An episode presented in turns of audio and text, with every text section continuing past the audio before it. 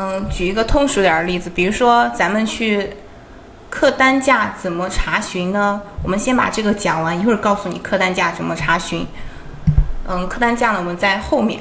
我们先来听这个例子啊，给大家举一个通俗点的例子，比如说咱们就是平时你吃午饭的时候，你可能去经常去一家饭店，他们家的那个一份或一份饭或者是一份面，然后就二十块钱左右吧。然后今天中午他们搞了一个活动，满一百减十。呃，你自己想想，你不可能说为了去减掉这十块钱，你去吃五份面，你自己听起来就很离谱，是不是？除非说你是带上你的朋友啊什么，你们一块儿去吃饭，让你自己去吃五份面，减掉十块钱，怎么想都很离谱。那这个买家，那这个那个店家呢，他设置这个活动呢，就没有考虑来他店内这个消费的实际情况，所以说就是无效的活动。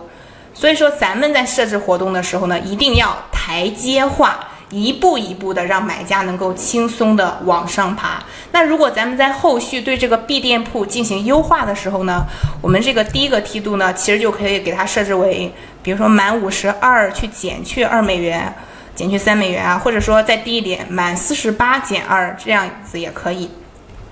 一定要记住，就是说咱们的这个，在这个活动做活动的时候啊，你的第一个梯度。第一个梯度要低一点，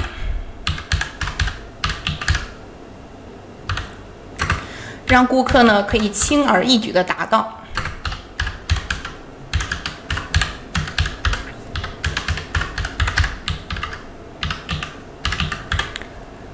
让这个顾客可以轻而易举的达到。哦，这个字打错了，让他可以轻而易举的达到。如果说你这个设置的太高了，就像这个。B 店铺一样，他本来才消费这个平均消费四十美金，你现在满一百减八美金，你对他根本没有什么吸引力，也没有诱惑力，他再怎么努力，可能也不是很容易达到的。所以说，咱们就是设置活动的时候，你第一个梯度一定要低一点儿，让顾客能够轻松的达到，这才是我们设置活动的核心。好，我们来看一下这个客单价该怎么查询啊？大家点击这个后台的生意参谋。然后在它那一列，嗯，一列那个最下面有一个更多，你点击一下更多，然后呢就会看到这样一个数据，往下拉就能看到啊。现在用框给大家框出来了，就这个地方。然后呢，你可以去看你这一天的这个客单价，一周的客单价，一个月的客单价都是可以查到的。在后台生意参谋，然后点击更多就能看到了。好，我们来看一下第二个小点，店铺活动如何去营造紧迫感。我们要懂得合理的去搭配营销工具，让店铺呢更加具备刺激买家的紧迫感。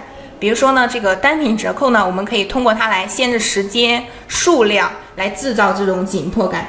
当然呢，这个单品折扣，你在限制、你在去设置这个时间的时候呢，嗯，在你这个产品的主页面上，它并不会显示倒计时，只有平台级大促的时候才会去显示那种倒计时。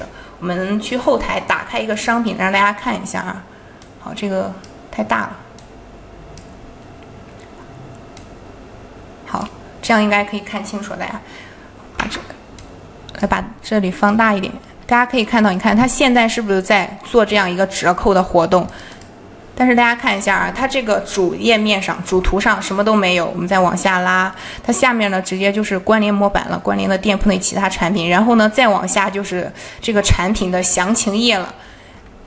比如说你他这个活动啊，再过一个小时，或者说再过十分钟就结束了。那有人知道什么时候结束吗？不知道，对不对？那对他们来说，我看不到什么时间结束，就没有这个这样一个紧迫感，是不是？